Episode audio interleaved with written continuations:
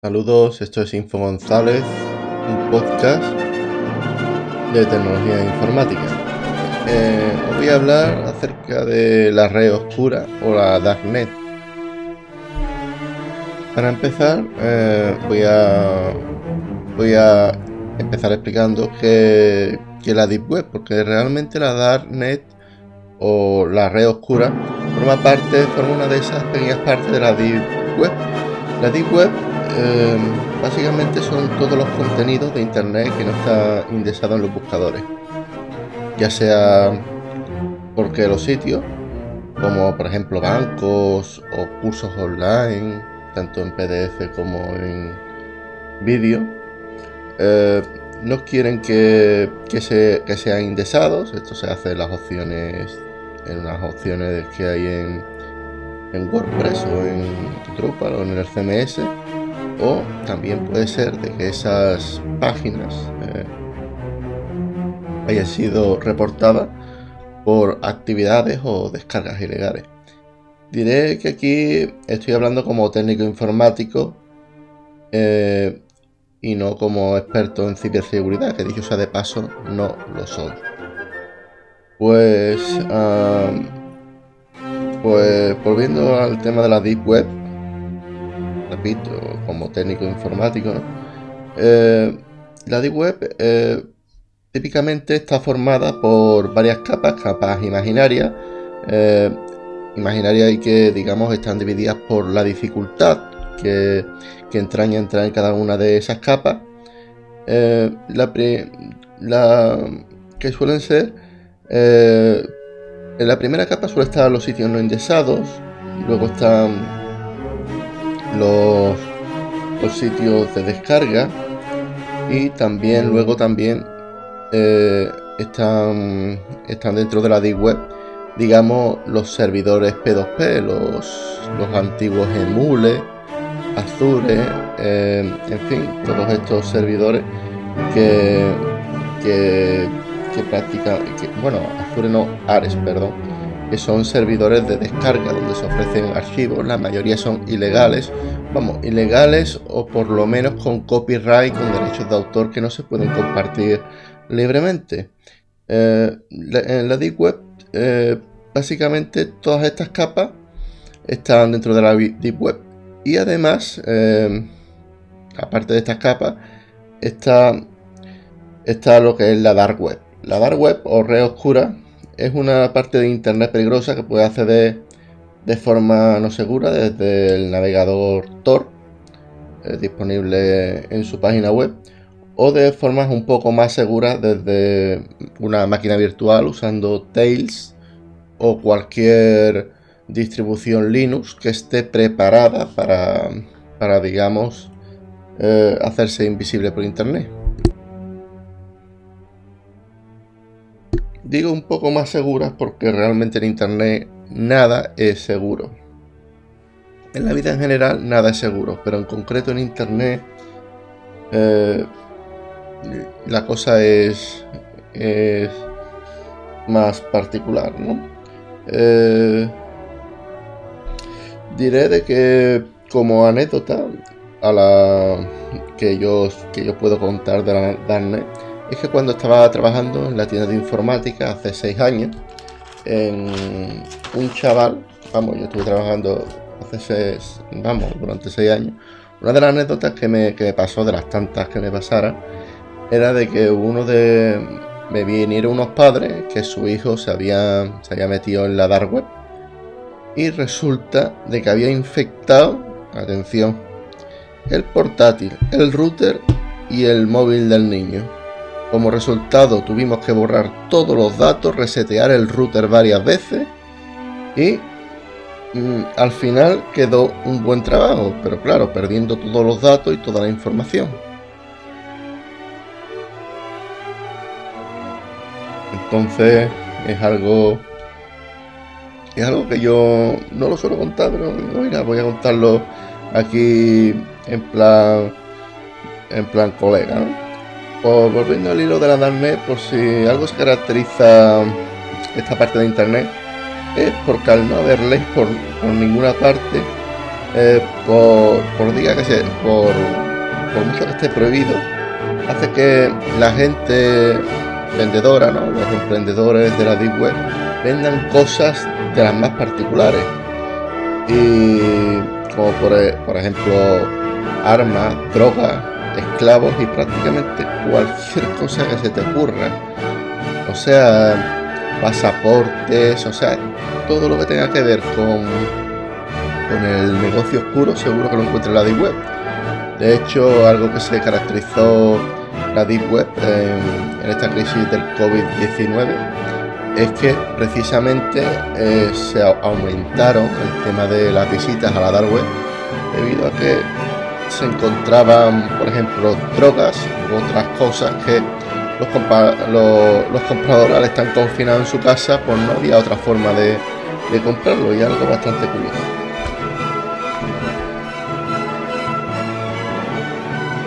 Eh, diré de que el primer negocio turbio de estas características fue la ruta de la seda, ya creo que fue por el 2010 o 2012, no me acuerdo muy bien. Era como una especie de DAI, como un, sitio, un, sitio web, un e-commerce, donde la gente ofrecía, digamos, sus, sus drogas, pastillas, su, no sé, sus drogas. Y, y la gente puntuaba allí, decían si habían llegado tarde el producto, si había llegado a tiempo, etcétera. Dicho, dicho eh, dueño del negocio fue pillado al cabo de los dos o tres años y fue metido a preso por cadena perpetua. Eh, evidentemente en este mundo de, la Deep Web, eh, donde reina la anarquía, donde no, no hay ley, donde no hay, no hay nada, eh, lo mejor es usar también una moneda anarquista ya llamada Bitcoin. También se utiliza ZK y otras monedas, pero suele ser más habitual Bitcoin.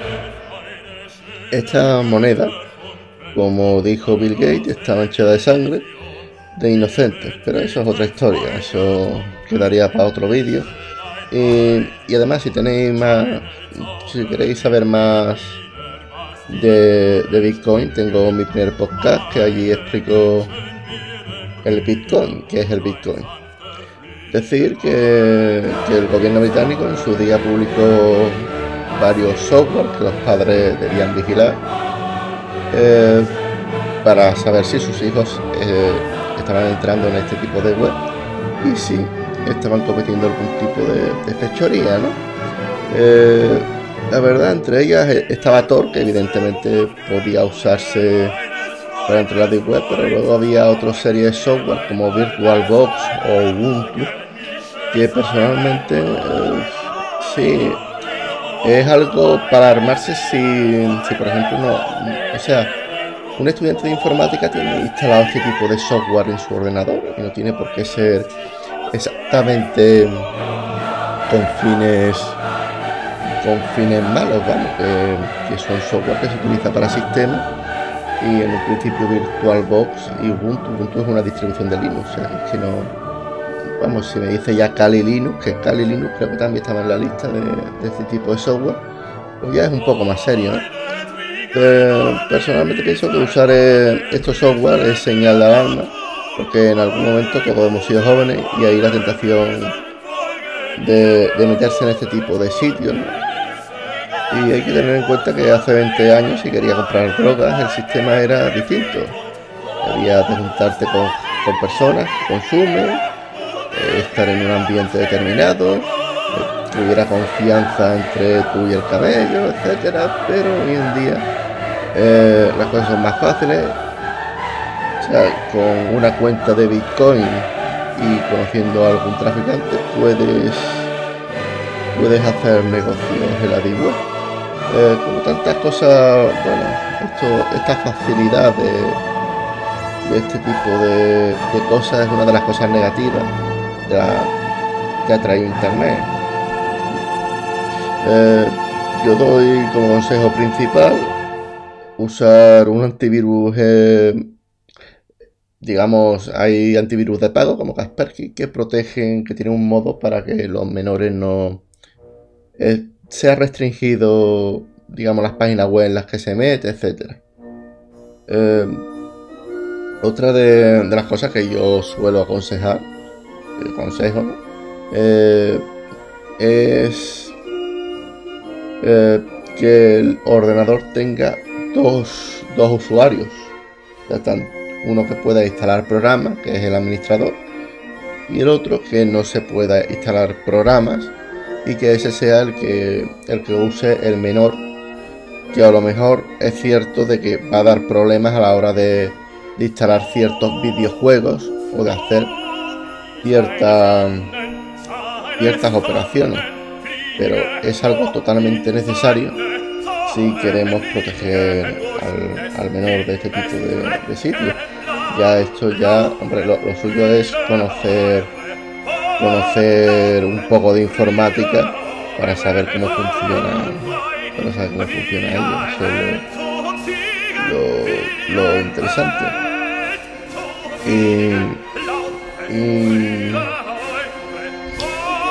a pesar de todo, a pesar de, la Deep Web, a pesar de que exista un negocio negro, a pesar de que exista un negocio turbio, eh, ha desarrollado una web profunda, ¿no? Eh, la Darknet, tengo que decir que la Darknet nació con buenos propósitos, porque eh, la Darknet, digamos, nació como, como un refugio para disidentes políticos. Hay muchos países donde Internet está prácticamente prohibido, está prácticamente capado y tener acceso a la red Tor te permite, digamos, navegar en un sinfín de páginas y todo perfectamente encriptado. Es decir, de que, de que, eh, en fin, eh, Se basa en una serie de, de nodos, eh, es como, como, la, como las películas, o sea, yo me conecto a un nodo de, California, que a su vez se conecta con un nodo de Francia, que a su vez se conecta con un servidor de Alemania, que a su vez se conecta con un servidor de Holanda, y realmente es muy difícil seguir el rastro de los diferentes nodos donde pasar el programa. Mucho ojo, es difícil, pero no imposible. De hecho, acabo de decir de que prácticamente con el Bitcoin, eh, con el Bitcoin no hay del todo privacidad, ya que, ya que todo queda registrado en, la lista de operaciones del blockchain. Y decir prácticamente que esto, cuando yo tenía 14 años, voy a, voy a el doble, eh, un poco más del doble, eh, decir de que, de que todo esto Eh, era, era prácticamente igual de inseguro. O sea, la, la cuando yo tenía 14 años, la, la web normal, cuando yo tenía 14 años, era prácticamente, prácticamente no igual, pero sí es cierto que estaba muy desregulado. Había foros donde se publicaba de todo. Eh, no se podían cerrar las páginas web, sobre todo de foros, porque se consideraba que eso era una y la gente compartía de todo, cosas de descarga, imágenes fuertes, o sea, y compartía de todo. Y es cierto que eso tenía que ser tarde o temprano regulado, y fue regulado.